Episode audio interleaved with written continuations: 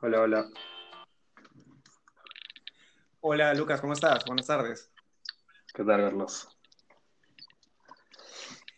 Hola, eh, bueno, estoy aquí con Lucas, que es un buen amigo mío ya desde hace algunos años atrás.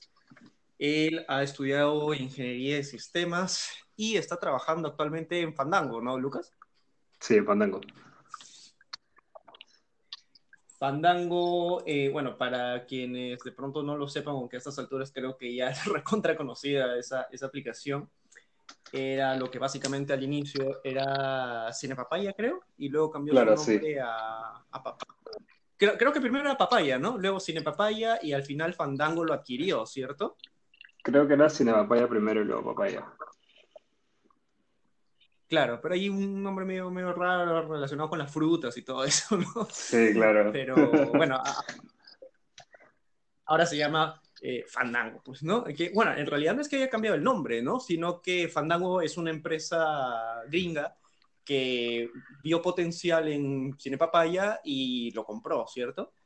Claro, igual ellos tomaron también la decisión de, de cambiar el nombre a Fandango porque tenían toda la libertad de quedarse con el mismo nombre, pero les abría más puertas tener el nombre de Fandango ahí. Claro, o sea, tienes, tienes el activo de poder utilizar un nombre reconocido a nivel internacional, o sea, es- generas buen apalancamiento ahí, ¿no? O sea, creo que fue una buena decisión de parte de la empresa. Sí, bastante bueno en realidad.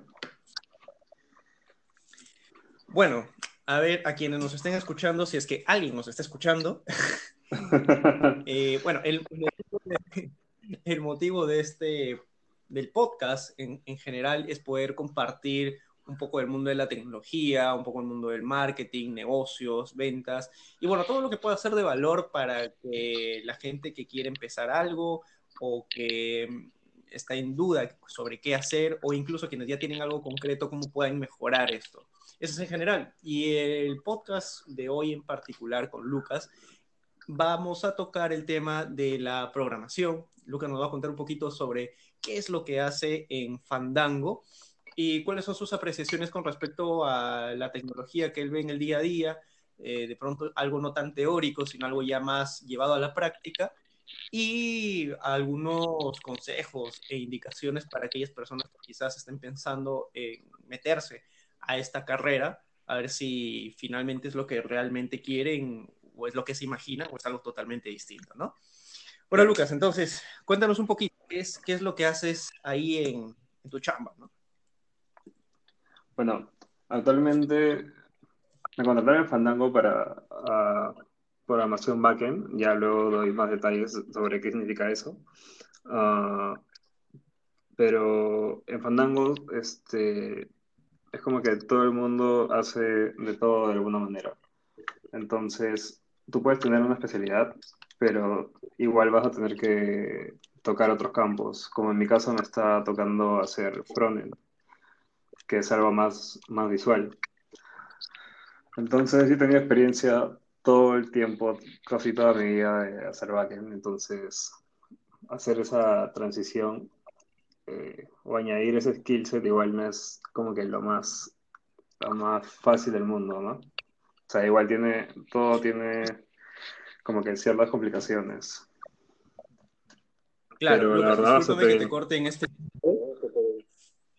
Sí, di- di- disculpa que te corte en este punto, Lucas. Eh, bueno, paréntesis. Eh, si escuchan un ligero retraso entre lo que Lucas y yo estamos conversando, es que, bueno, por obvias razones de, de cuarentena y pandemia, e incluso aunque no lo hubiera, este, Lucas está en Lima, yo estoy en Trujillo. Entonces, Sí. por un tema de distancia, la forma que hemos encontrado es de poder tener este podcast en línea. Entonces, a veces la conexión no es tan buena y, y de pronto los datos se pierden un poquito, ¿no? Ese, por eso es esa distinción. Cierro paréntesis. Lucas, eh, antes de continuar un poquito eh, ahondando en lo que nos estás contando, porque entiendo que conforme comiences a contar, eh, de pronto van a comenzar a salir conceptos que quizás son un poquito más complejos y para no, no saturar a, la gente que nos escucha, podríamos ir explicando un poquito los, los conceptos justamente que vas mencionando. Por ejemplo, has, has mencionado backend y has mencionado frontend para quienes no sepan qué es esto, a grandes rasgos, ¿cómo se puede definir? Ya, mira, eh, backend es básicamente toda la parte que no se ve en un sistema y frontend es toda la parte visual. Uh, ¿Cómo lo puedes definir? Mm, ya, imagínate, por ejemplo, no sé, estás haciendo una página para algo básico, enviar correos. No sé, pones el, el correo, pones el contenido del correo y envías. Algo bastante simple.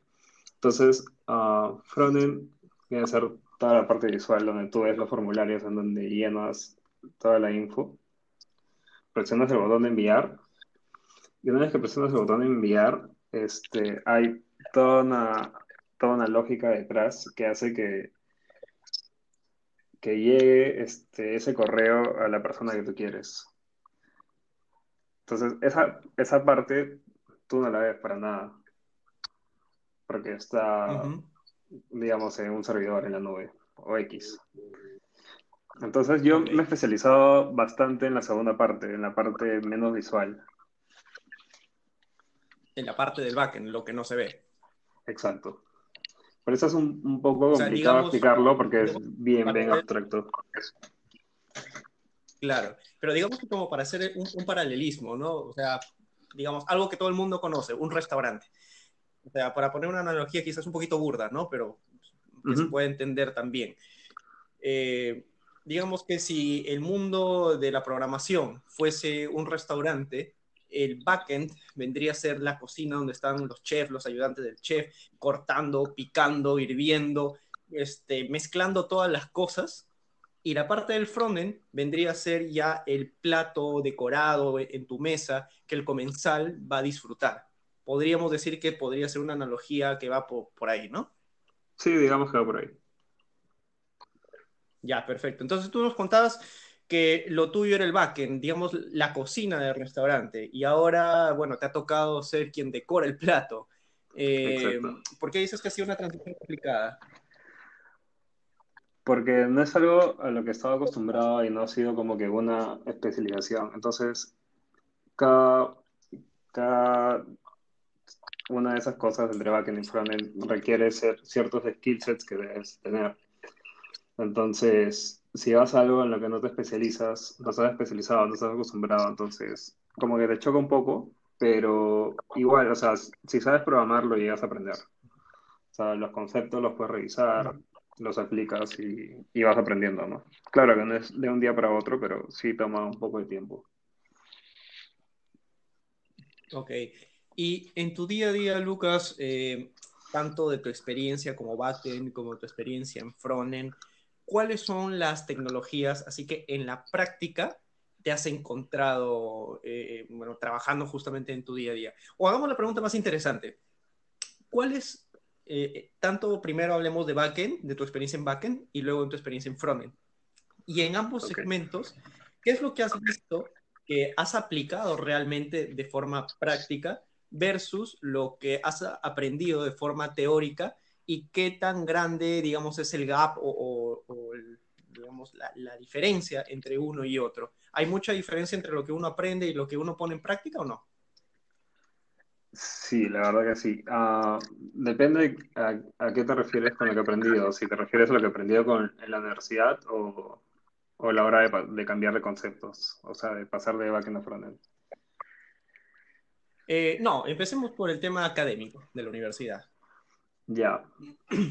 Sí, es un tema interesante eso porque eh, en la universidad lo práctico es muy poco lo que te enseñan. En realidad lo teórico sí es bastante bueno. Eso, bueno, ya depende de cada uno porque de verdad hay cosas a las que sí le tienes que prestar atención y de verdad sí te, sirven después ya en tu carrera profesional.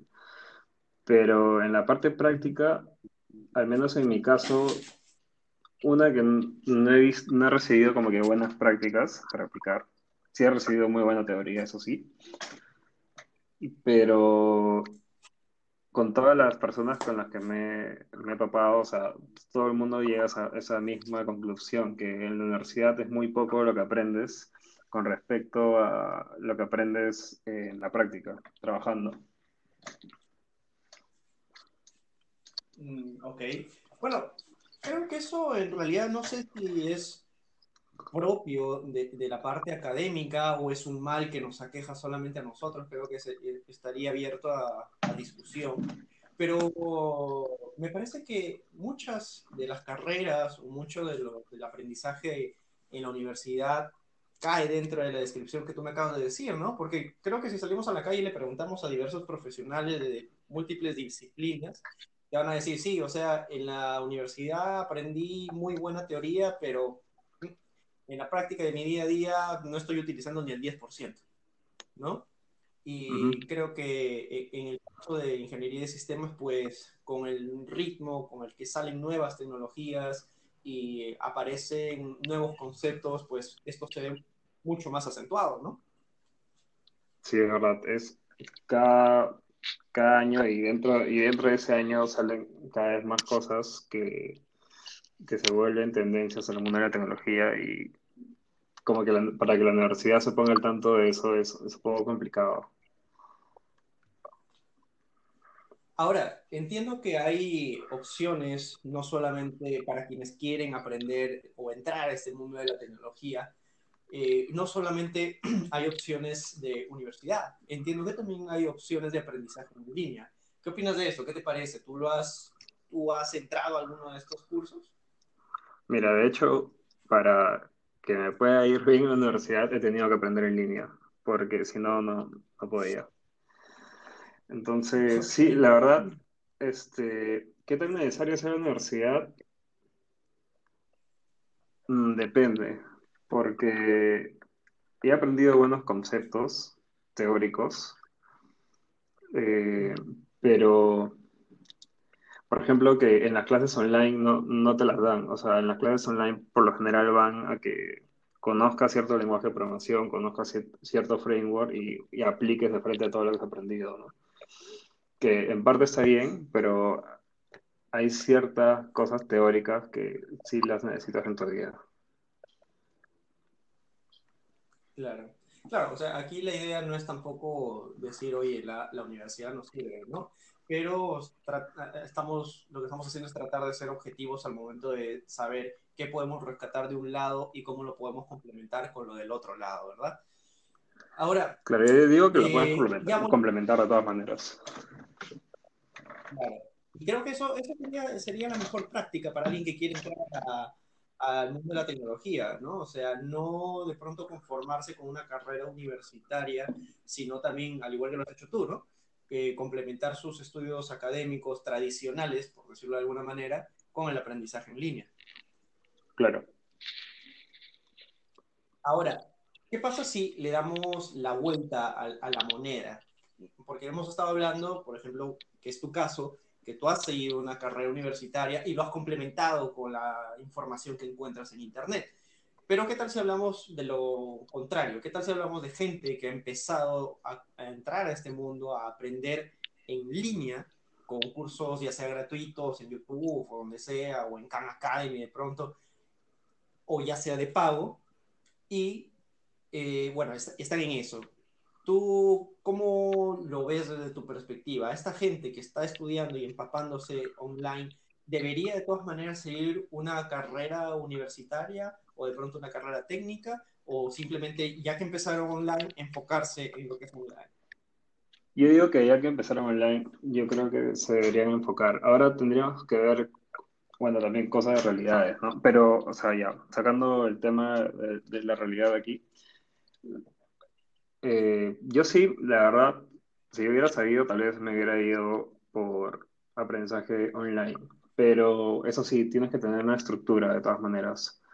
No, o sea, es como que estudiar cosas, estudias una cosa, estudias otra de manera desordenada, igual este, tampoco es tan conveniente. Igual esas cosas teóricas que te menciono, que te enseñan, al final te, la, te las topas quieras o no con el tiempo mientras, mientras estás en la práctica. O sea, de alguna manera u otra te, te, las, te las tienes que aprender. Pero sí, o sea, claro. yo sí iría por una, una, una educación totalmente en línea. Ahora si lo adecuamos a la realidad aquí en Perú, muchas empresas están viendo que tengas una carrera. Entonces, que tengas algún bachiller o, o, que tengas su título. Entonces, o sea, por mi lado, mi consejo sería que si estás en, aprendiendo en línea o si decides aprender en línea, que armes, armes tu portafolio de eso, de cada cosa que haces, porque en todos los cursos en línea siempre haces mini proyectos y cosas así, y es importante armar un portafolio de lo que estás haciendo, para que es evidencia de, todo lo que has aprendido. Claro, eso es algo muy importante, muy interesante lo que dices, Lucas. Este, bueno, bueno que lo hayas mencionado, porque mucha gente de pronto, como dices tú, la estructura es importantísima, porque en YouTube hay un montón de información, en Google tú buscas, por ejemplo, lo que habíamos conversado de pronto, ¿no? Este, tecnologías backend y vas a encontrar cursos gratuitos sobre, no lo sé, Python, por ejemplo, lo vas a encontrar. Pero si bien es cierto, tener una organización y una estructura adecuada creo que hacen la diferencia, ¿no? Saber por dónde empezar, saber los conceptos básicos de una estructura educativa que te permita realmente aprender.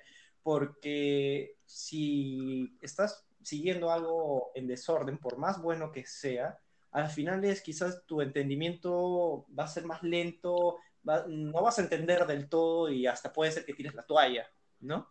Eso, es por un lado.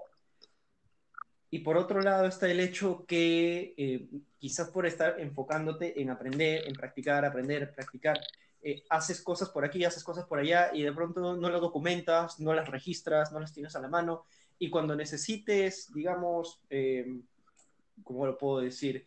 Si es que no tienes ese grado académico tan maravilloso, al menos la experiencia de pronto te puede cubrir un poco. Pero si tú no tienes una, eh, eh, un orden de los proyectos que has hecho, por más pequeño que sea, lo vas a tener complicado. Entonces, lo que tú dices es muy interesante. La gente que es autodidacta y estudia por su cuenta, ya sea online, bibliotecas, X, cantidades de formas que hay para aprender, necesitan tener e, estos dos pilares, ¿no? Un, orden, una organización y, bueno, también hacer un seguimiento de su cartera, ¿no? Claro, ahora también todo depende del camino que vayas tomando. Bueno, que el portafolio es importante tenerlo. Uh, ahora tienes que ver qué camino vas a tomar. O sea, puede ser como que freelance si haces tus propios proyectos, o el camino que he tomado, por ejemplo, de, de de trabajar en, empresas. Bueno, de mi lado, he tratado siempre de, trabajar en startups, que créanme, para la gente que le gusta aprender es lo mejor que pueden hacer porque el mundo de las startups se mueve tan rápido. Y pues, y aprendes, aprendes demasiado. Disculpa que te corte nuevamente aquí, pero de nuevo, para la gente que quizás no está muy empapada de los términos de, de lo que vamos a tocar aquí mencionaste startup y mencionaste freelance. Muy cortito, muy simplificado, ¿qué, ¿cuál es la definición de una y otra cosa? Bueno, freelance es básicamente alguien independiente. O sea, tú trabajas por proyectos, tienes clientes y tú mismo manejas tus tiempos y haces tus presentables y cosas así. Básicamente tú eres independiente como freelance. Ahora, de otro lado, las startups son como que empresas que recién están comenzando a, crecer o, claro, o tienen cierto tiempo en el mercado, pero están intentando crecer. Y en ese mundo, al menos en el lado de tecnología, y me parece que en, en todos los campos, pero se mueve bastante rápido, haces cambios bastante rápido, rompes las cosas más rápido y, o sea, te equivocas constantemente y, aprendes un montón. Que ese, bueno, es, el camino que he tomado.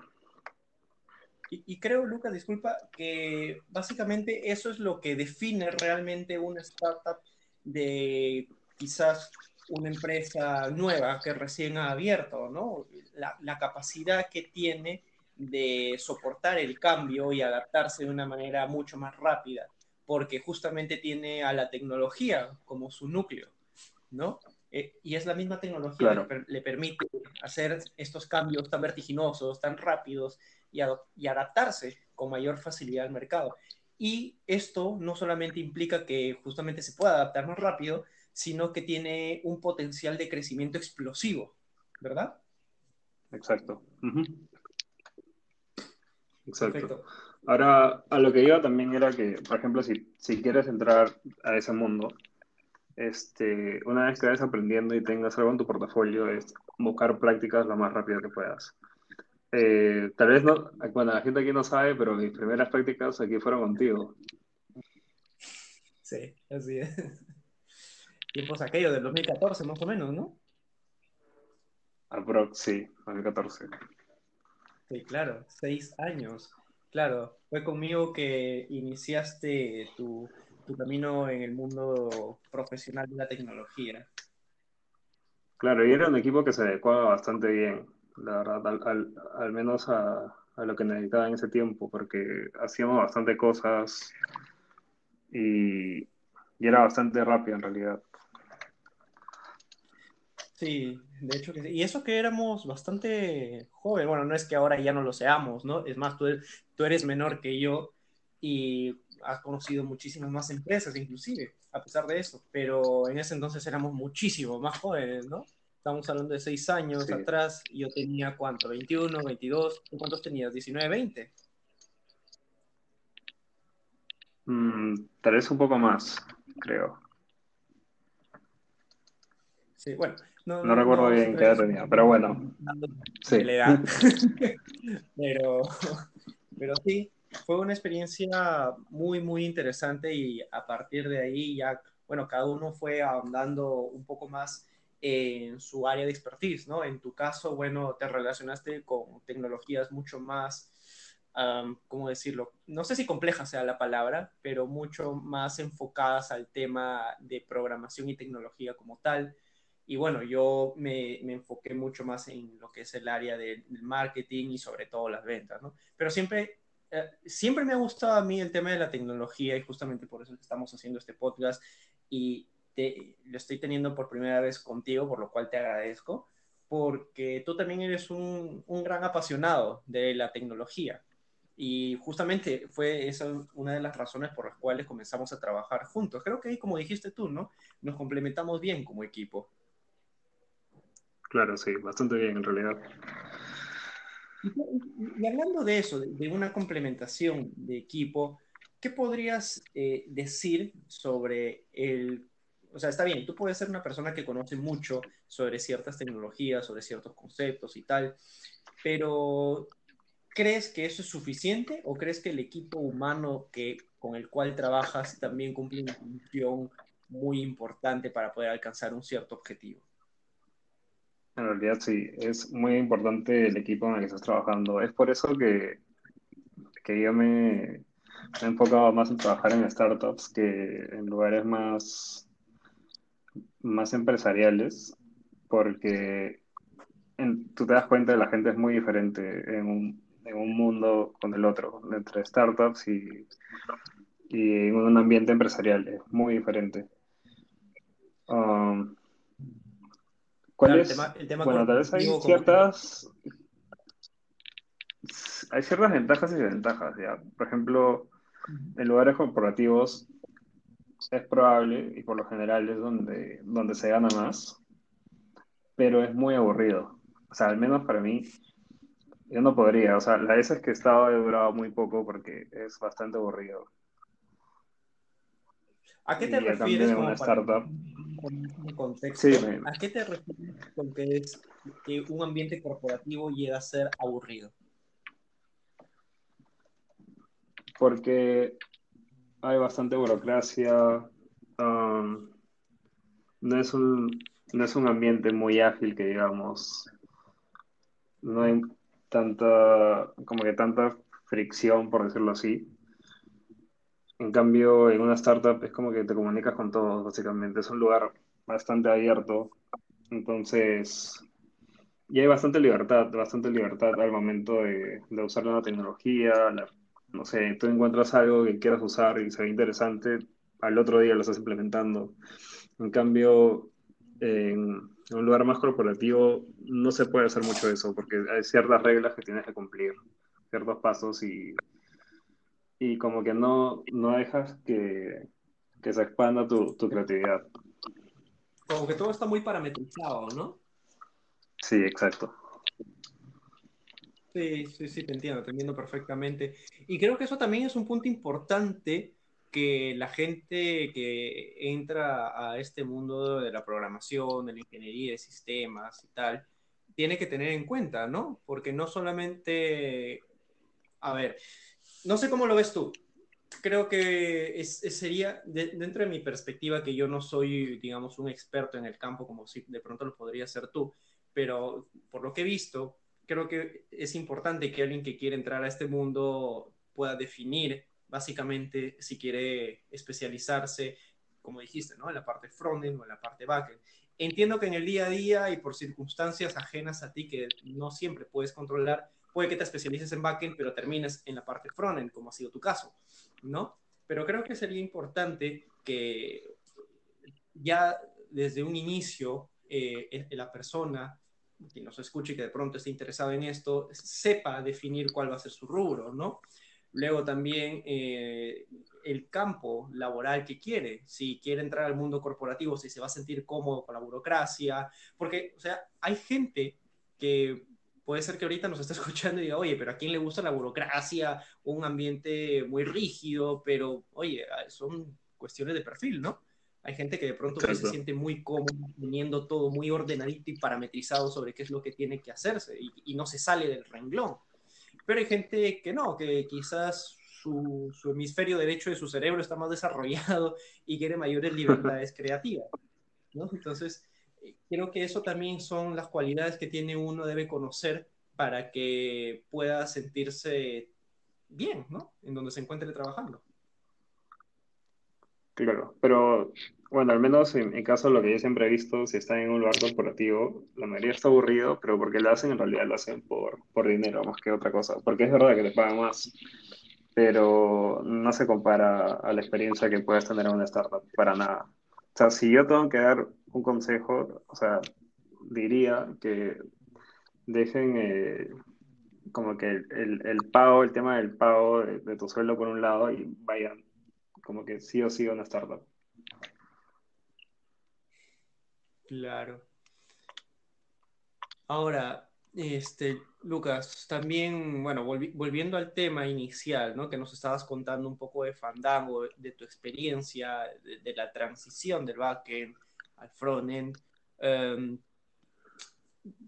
cuéntanos un poquito más. ¿Qué es lo que actualmente te encuentras desarrollando e-, en Fandango, como para que la gente tenga una idea, porque ya hemos hablado de conceptos, hemos hablado sobre eh, el tema del, dinero, de los tipos de empresas, de cómo uno tiene que hacerse el autoanálisis, darle prioridad a una u otra cosa, que, el estudio universitario, que el estudio online.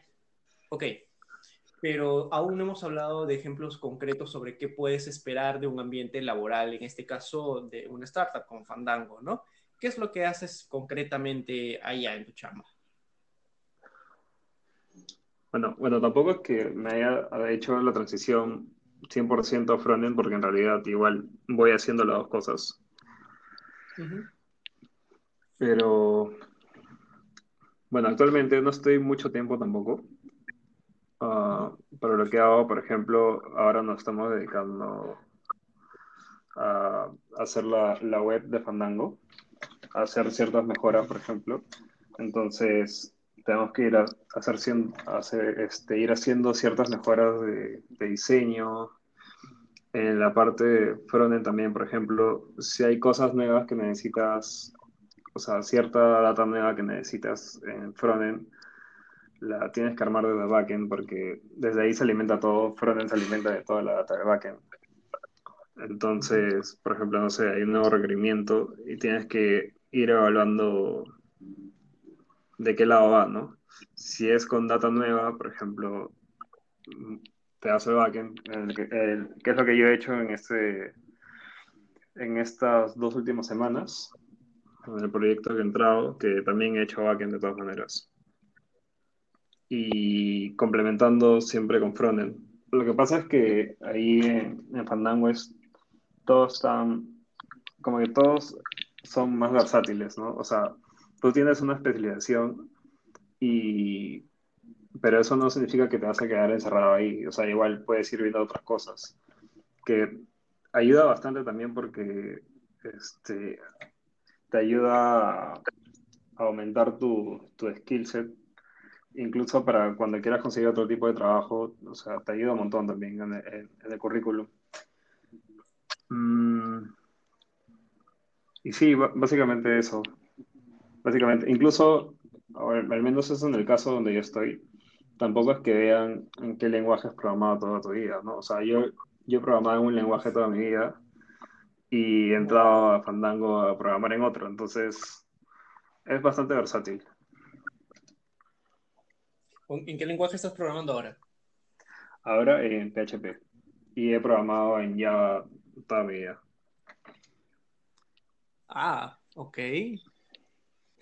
Eh, y, cuáles son las, principales diferencias que encuentras entre PHP y Java? ¿Cuál te parece? No lo sé. no sé si la pregunta la merite, pero bueno, igual te la lanzo.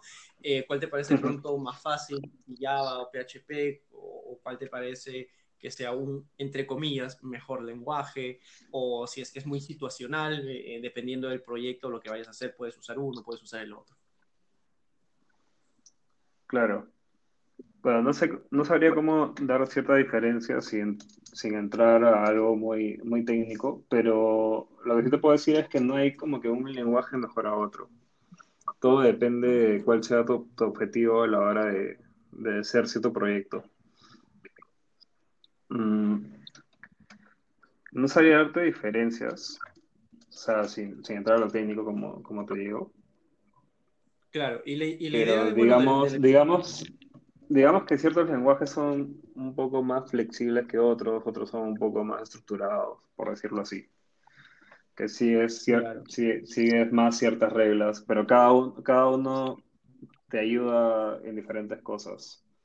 O sea, el, que, el que siga ciertas reglas en un lenguaje te ayuda a, no sé, a no validar ciertas cosas después y la flexibilidad te ayuda como que a hacer cosas más rápido, pero también como que hay este efectos secundarios en algunas cosas que vayas programando, ¿no? Claro. Justamente lo que has dicho algo muy importante que es no sé cómo diferenciar sin entrar a detalles técnicos. Claro, justamente la idea del episodio de hoy día es tratar de hacer eh, una introducción muy amigable a este mundo muy interesante, muy bonito, que es el de la tecnología, eh, y de una manera que todo el mundo lo entienda, ¿no? Igual, más adelante, nuevamente voy a estar con, con, Lucas, vamos a estar haciendo estos podcasts más a menudo, aún estamos todavía organizándonos sobre cada cuánto tiempo, cada cuántos días lo vamos a ir haciendo, pero sí, de todas maneras lo tenemos en agenda que, o sea, la idea es ir poquito a poquito subiendo, el, digamos, el nivel, entre comillas, más que todo nivel técnico, ¿no? Cosa que ya más adelante vamos a poder tener un, un episodio en el cual ya acá Lucas se va a explayar con todos los detalles técnicos, eh, terminologías, funciones y cosas así que, bueno, si lo lanzamos ahorita, o bueno, él, porque él es el experto en el tema, eh, de pronto la gente como que se va a confundir y nos va a dejar de escuchar ahora mismo. Pero sí, sí está pendiente eh, tener un capítulo dedicado solo a lo que son detalles técnicos para que se pueda diferenciar entre un lenguaje y otro, porque creo que también es importante que la gente sepa eh, más o menos a qué, con qué lenguaje empezar, ¿no? Porque no creo que sea muy adecuado, muy conveniente que traten de aprender tres, cuatro lenguajes al mismo tiempo. No, para nada. O sea, puedes hacerlo, ¿no? Pero para, para explorar más que todo y ver con cuál te sientes más cómodo. Perfecto. Pero tampoco, tampoco es que te quedes con un lenguaje toda tu vida, ¿no? También es bueno igual, de todas ah, maneras, siempre aprender. Creo que lo bonito de esta especialidad o de este mundo es justamente eso, ¿no? Que no es estático. No es estático como probablemente puedan ser otras disciplinas, sino que al contrario, si te quedas estancado, pues moriste, ¿no? Y la evolución constante es una característica innata de las tecnologías de la información, de la programación. Y eso es lo bonito. Eso es lo bonito al menos para gente que nos guste siempre estar a la vanguardia, experimentar y no quedarnos encasillados en algo. Y con lo que tú nos has estado comentando hoy día, creo que queda muy claro que tú eres una de esas personas, ¿no? eh, no, que, que, siempre quiere estar con el dinamismo constante de aprender algo nuevo. Y creo que esa también es una característica fundamental de alguien que quiere em, empezar en esto, ¿no? A ver, corrígeme si me equivoco, Lucas, pero creo que si no eres una persona que le guste el cambio constante, el, ritmo evolutivo que tienen las tecnologías y, lo disruptivo que puede ser em, este entorno, si no te sientes cómodo con eso, o sea, si quizás ahorita estás aprendiendo y luego mañana más tarde, pum, te salta una noticia que hay algo nuevo que aprender y tú te quedas como que, oye, pero ah, recién estaba aprendiendo esto, ahora me lo quieren cambiar. Si no te sientes cómodo con, con esas definiciones, creo que la tecnología, la programación, la ingeniería de sistemas no es lo tuyo. Claro, exacto. No, no te vas a sentir cómodo para nada. Y también una de las características más importantes es ser autodidacta. Si tampoco te gusta aprender por ti solo, es, tal vez no sea lo tuyo, porque es, es, es lo que es parte, tienes que ser bastante autodidacta, tú mismo tienes que aprender varias cosas. Cada vez que sale algún concepto nuevo o alguna tecnología nueva, eres tú mismo el que te tienes que enseñar todo eso. Claro, muy importante también, es muy cierto. Creo que el tema de ser autodidacta aplica a muchas disciplinas, pero especialmente en la que estamos tocando el día de hoy es, pero imperativo si, como bien lo dices, no te sientes cómodo estudiando por ti solo y como que siempre tienes que estar esperando a que haya un tercero que te diga qué aprender, pues quizá debas dedicarte a otra cosa, ¿no? Claro, sí, es verdad.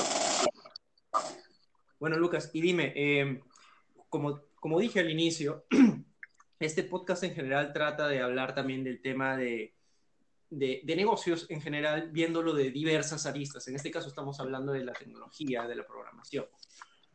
¿Tú consideras que meterse al mundo de la ingeniería de sistemas sea justificable para alguien que quiere comenzar a emprender algo por sí mismo? O sea, quiero decir, alguien que quiere poner su negocio o una empresa y diga, ¿sabes qué? Eh, yo me veo siendo el, el, siguiente magnate de las aplicaciones móviles o de alguna red social que yo pueda crear. O quizás no con esa mentalidad, digamos, tan gigantesca, pero que de pronto quiere hacer algo, algún emprendimiento relacionado con las tecnologías. ¿Es necesario que esta persona sepa al 100% la carrera, por decirlo así, o no? O puede ser un punto intermedio en el que, si bien es cierto, no es un experto en el tema, pero sí sería importante que sepa los, y conozca los, los, términos o, los conceptos básicos. Sí, va bastante con lo último en realidad. No es tampoco obligatorio para, para un emprendimiento que tú sepas tecnología al 100% o que te sepas todo al 100% o que sepas programar en sí, porque ya si entras un poco más al mundo del emprendimiento es como que ahí sí necesitas un equipo, ¿no? Pero pero sí es importante saber los conceptos porque, o sea, la tecnología está presente en todo ahora. Entonces, digamos que tú eres alguien que no sabe nada de tecnología y, y tienes un equipo y no te saben los conceptos, supongo, va a ser un, un poco complicado poder traducir o, o, interpretar lo que, lo que te dicen lo que te dice tu equipo, por ejemplo, gente de tu equipo que sabe de tecnología, y, si te lo dice tú vas a estar confundido, o tal vez, no sé, puede ser que no confíes o cosas así.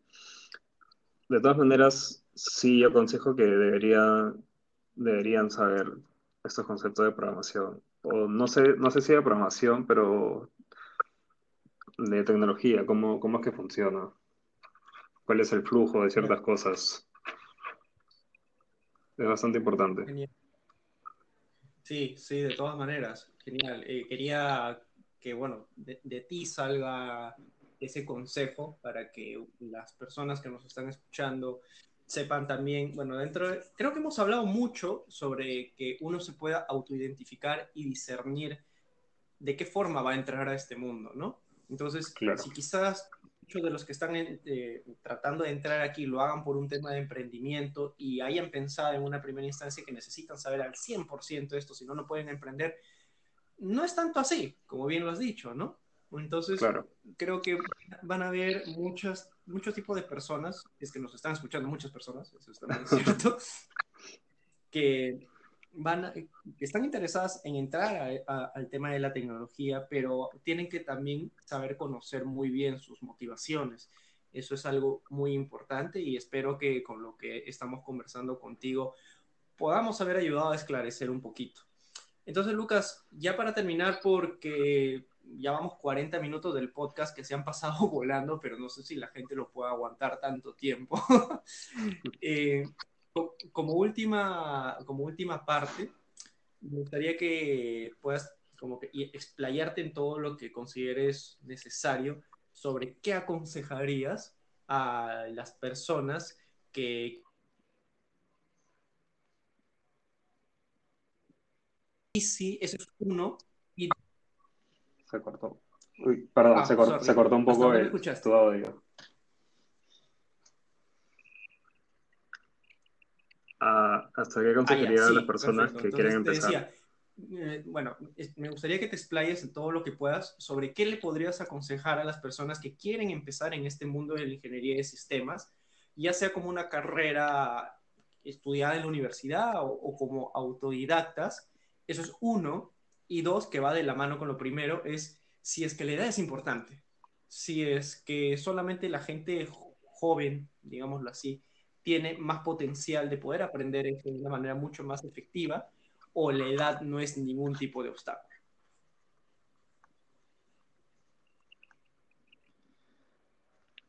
No, la verdad es que una que la edad no es para nada ningún tipo de obstáculo. Puedes aprender, creo yo, este, en cualquier momento de tu vida esto. Lo que sí creo que tengan algo bastante importante es que hay muchos cursos que llevan en línea y te venden como que el tema de, la programación, el desarrollo del software como algo fácil y de verdad quiero que lo sepan que no lo es para nada. O sea, es, es, un, es un mundo complicado. Esto que acabas de decir, ¿eh? Pero que... No, pero es que de verdad vale, vale totalmente, totalmente la pena aprenderlo. O sea, mira, yo cuando estaba en la universidad no entendía muchas cosas, incluso como hay, bueno, como hay varias especializaciones, no, yo no iba a seguir la especialización de desarrollo de software porque de verdad no entendía nada. O sea, ya estaba como que por tirar la toalla. Pero digamos que de cierta forma encontré cierta inspiración porque te das cuenta de, de todo lo que puedes hacer, de todo lo que puedes ser capaz de hacer con esto. Y entonces como que yo mismo comencé a aprender. Y al final seguí, con, seguí bueno, tomando este camino, ¿no? Pero sí, es algo que, por ejemplo, te lo van a vender así, como que es fácil programar, aprende esto, esté siendo desarrollador de tal cosa en seis meses. Tal vez, o sea, salgas con ciertos conocimientos para aplicar ciertas cosas, pero, pero el camino es un poco largo y tienes que estar dispuesto a aprenderlo y tienes que buscar la inspiración para esto porque o sea, tienes que darte cuenta a, todo lo que puedes llegar y todo lo que puedes hacer, cuáles son las posibilidades de, poder entrar a este mundo. Y para que sepas que valga la pena, ¿no? Poder, poder seguir este camino. Mm, ahora, también, otra cosa es que no necesitas como que ser un genio tampoco. O sea, es difícil, pero no es que tengas que ser un genio. Ni mucho menos en matemáticas, porque hay gente que piensa que necesitas saber un montón de matemáticas para esto y es totalmente mentira. O sea, para algunas, para ciertas cosas, depende de lo que hagas, sí vas a necesitar, digamos, ciertos conceptos matemáticos, pero la verdad no es que tengas que ser un experto ni nada. Y, y aplicando a, bueno, un poco más a, la realidad de, de, Perú, sí es importantísimo saber inglés para esto o aprenderlo en el camino. Es sumamente importante, porque no sabes todos los recursos que te pierdes este, por, este no saber eso. Creo que va casi, casi ahí al nivel con marketing, con, con respecto a los anglicismos y a la cantidad de información que hay más en inglés que en español, ¿no?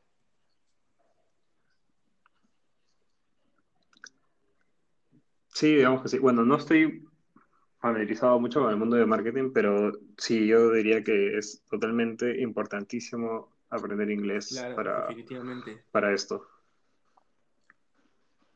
¿Alguna, algún otro, algo más que quieras complementar de pronto de, con respecto a qué podría, qué podría quizá la gente que quiere, después de que ha escuchado todos nuestros 45 minutos de conversación y ya sabe o al menos ya tiene una idea un poco más clara de por dónde empezar, qué es lo que quiere hacer, si efectivamente sí quiere hacerlo o no. Para estas personas, ¿qué les aconsejarías que es lo primero que deberían hacer?